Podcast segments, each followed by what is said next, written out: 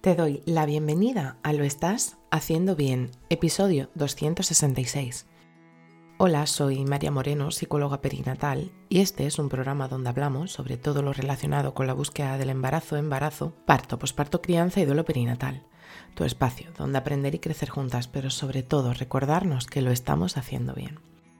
Como ya sabes, en mariamorenoperinatal.com estoy a tu disposición para trabajar juntas las herramientas que necesites, desde tu búsqueda del embarazo hasta la crianza. Además, si has sufrido una pérdida, no estás sola. Estoy aquí para ayudarte a avanzar desde ese sufrimiento hacia el agradecido recuerdo.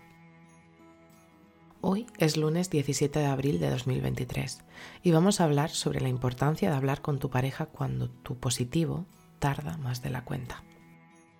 No esperabas que esto se alargase tanto tiempo. Creías que te costaría, pero es importante que tomes conciencia de que te está afectando más de lo que pensabas. ¿Cuándo fue la última vez que miraste a tu pareja a los ojos y comentasteis cómo sentíais? Cuando la búsqueda de embarazo se prolonga, comienza a aparecer frustración, una emoción que puede hasta controlarnos, entre comillas ya que cuando nos sentimos frustradas entramos en momentos donde podemos explotar haciéndonos sentir mal, puesto que podemos herir a la persona que queremos y que tenemos enfrente. En el episodio 261, el anterior a este en relación a la búsqueda del embarazo, hablábamos sobre cómo funciona la frustración, esa explosión hacia afuera o ese fustigar hacia adentro.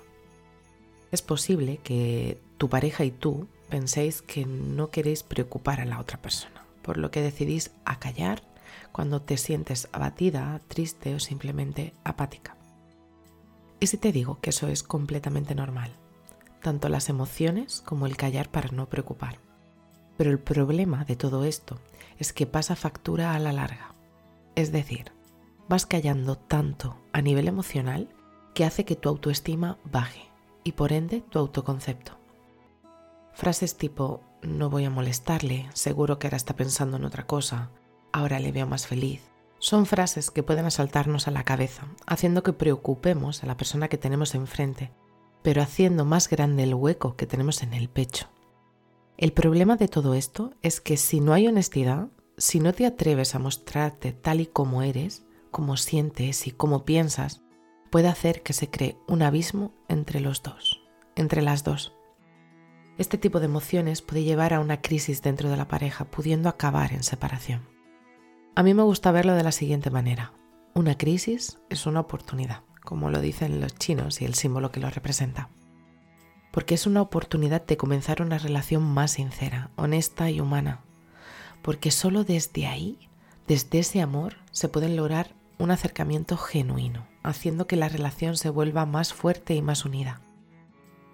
Cuando te permites expresar cómo te sientes con tu pareja, es el momento de comenzar a apoyarse mutuamente y de superar siempre juntos o juntas todas las adversidades que exponga la fertilidad.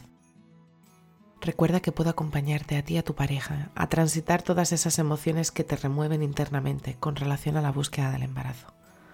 Es importante ser empático, ponerte en sus zapatos y respetar el proceso de cada parte de la pareja, porque cada persona es única y como tal vive toda esta situación de una manera determinada.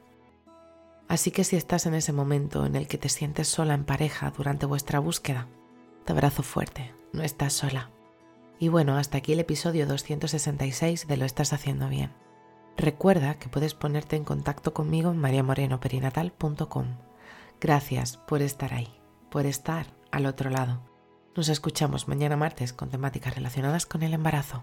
Y recuerda, lo estás haciendo bien.